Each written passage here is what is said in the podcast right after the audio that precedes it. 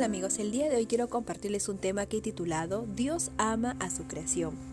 Y para ello he tomado la historia del rey Roboán cuando quiere recuperar el reinado de Israel con una guerra. Y eso está en el libro de Segunda de Crónicas, capítulo 11, del versículo 1 al 4 en la versión Telea, que es la traducción en lenguaje actual, dice. Cuando Roboán llegó a Jerusalén, reunió a 180 mil soldados que eligió entre todas las familias de Judá y de la tribu de Benjamín para luchar contra las demás tribus y recuperar el poder sobre todo Israel. Pero Dios habló con Semaías, un hombre que amaba y respetaba a Dios, y le dijo, debes darle a Roboán y a todas las tribus de Judá y de Benjamín este mensaje. Dios no quiere que haya guerra contra las demás tribus de Israel, pues ellos son sus parientes. Vuelvan a sus casas, pues es una orden de Dios. Al escuchar este mensaje, todos regresaron a sus casas y no atacaron a Jeroboam.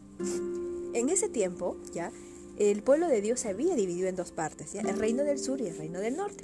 Roboam, que era hijo del rey Salomón, era rey de Judá, del reino del sur, ¿no? Quería recuperar el reino del norte, ¿no? Es decir, a todo Israel, y que estaba liderado por Jeroboam.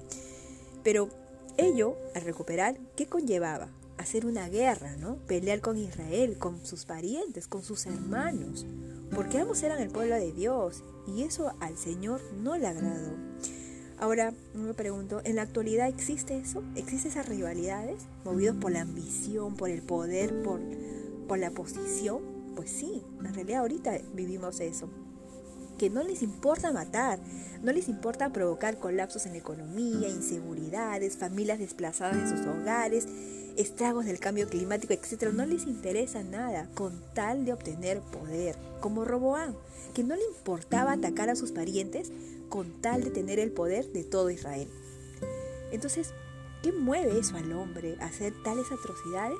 Pues su naturaleza caída, su naturaleza pecadora, porque aún no han aprendido amar, ¿no? ¿Qué dice primera de Juan 4:8? Dice, "El que no ama no ha conocido a Dios, porque Dios es amor."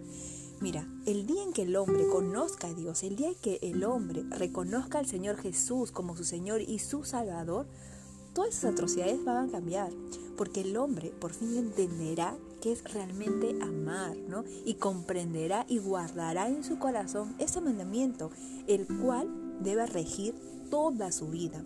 ¿Qué dice Mateo 22, eh, del versículo 36 al 39? Dice, Maestro, ¿cuál es el gran mandamiento en la ley? Jesús le dijo, amarás al Señor, tu Dios, con todo tu corazón y con toda tu alma y con toda tu mente. Este es el primero y grande mandamiento. Y el segundo es semejante. Amarás a tu prójimo como a ti mismo. Cuando llegues a los pies de Cristo, entenderás realmente el concepto de amar. ¿Por qué? Porque Dios es amor y comprenderás que debes amar a Dios con todo tu corazón, con todo tu ser y, amar a tu prójimo como a ti mismo. Es decir, todo lo que tú deseas para ti, todo lo que anhelas para ti, también lo deseas para tu prójimo. Ahí se acabarán todas esas guerras, ambiciones, destrucciones en este mundo, ¿no? Pero Dios ama su creación, realmente la ama y le entristece eh, su corazón cuando entre nosotros nos hacemos daño. Mientras no conozcan a Dios, no habrá cambio. Y para que haya ese cambio en uno, debe haber de por medio un arrepentimiento. Esperando que este mensaje cale sus corazones, me despido y que Dios los bendiga.